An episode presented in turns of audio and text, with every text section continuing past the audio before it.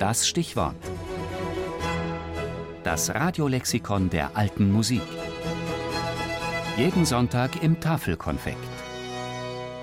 Die Telescholars, englisches Vokalensemble der Pioniergeneration.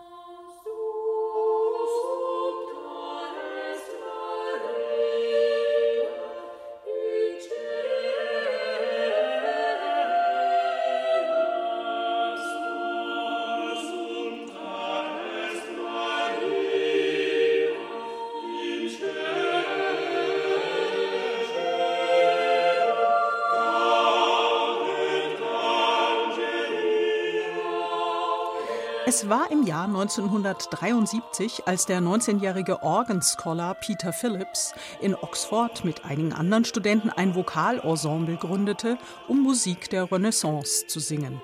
Eine Amateurtruppe zu dieser Zeit. Woher diese Idee? Weil ich mich in die Musik verliebt habe. Dabei muss man bedenken, dass vor 40 Jahren ein ganzes Konzert nur mit Renaissance-Polyphonie ein ziemlich seltenes Event war. Und uh, The Tallis Scholars, wie das Ensemble sich nach dem großen englischen Komponisten Thomas Tallis nannte, wollten sich auch noch in anderen Punkten von den vielen sonstigen Chören in Oxford unterscheiden. In denen singen nämlich zum Beispiel meistens Knabenstimmen den Sopran und Countertenöre den Alt. Die Tallis Scholars sangen von Anfang an mit Frauenstimmen, im Sopran und teilweise auch im Alt. Insofern habe ich schon immer mein eigenes Ding gemacht. Nun strebt der Engländer an sich, wie wir ja spätestens nach dem Brexit-Votum alle wissen, ohnehin immer danach, anders zu sein als alle anderen.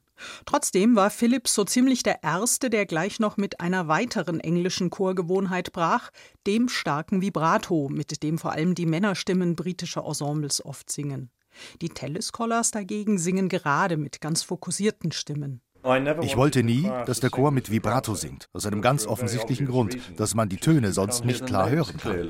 Nach knapp zehn Jahren und sehr vielen Konzerten wandelten sich die Telescholars schließlich in das professionelle Ensemble, das inzwischen Tausende von Konzerten auf allen Kontinenten gegeben und Dutzende von CDs aufgenommen hat, viele davon mit Preisen ausgezeichnet und das nach wie vor als eine der besten und renommiertesten Gruppen überhaupt für die Musik der Renaissance gilt. Und zwar nur die.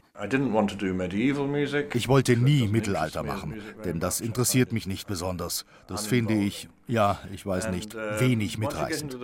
Und wenn man in den Barock kommt, dann ändert sich alles. Stilistisch, die Art des Singens.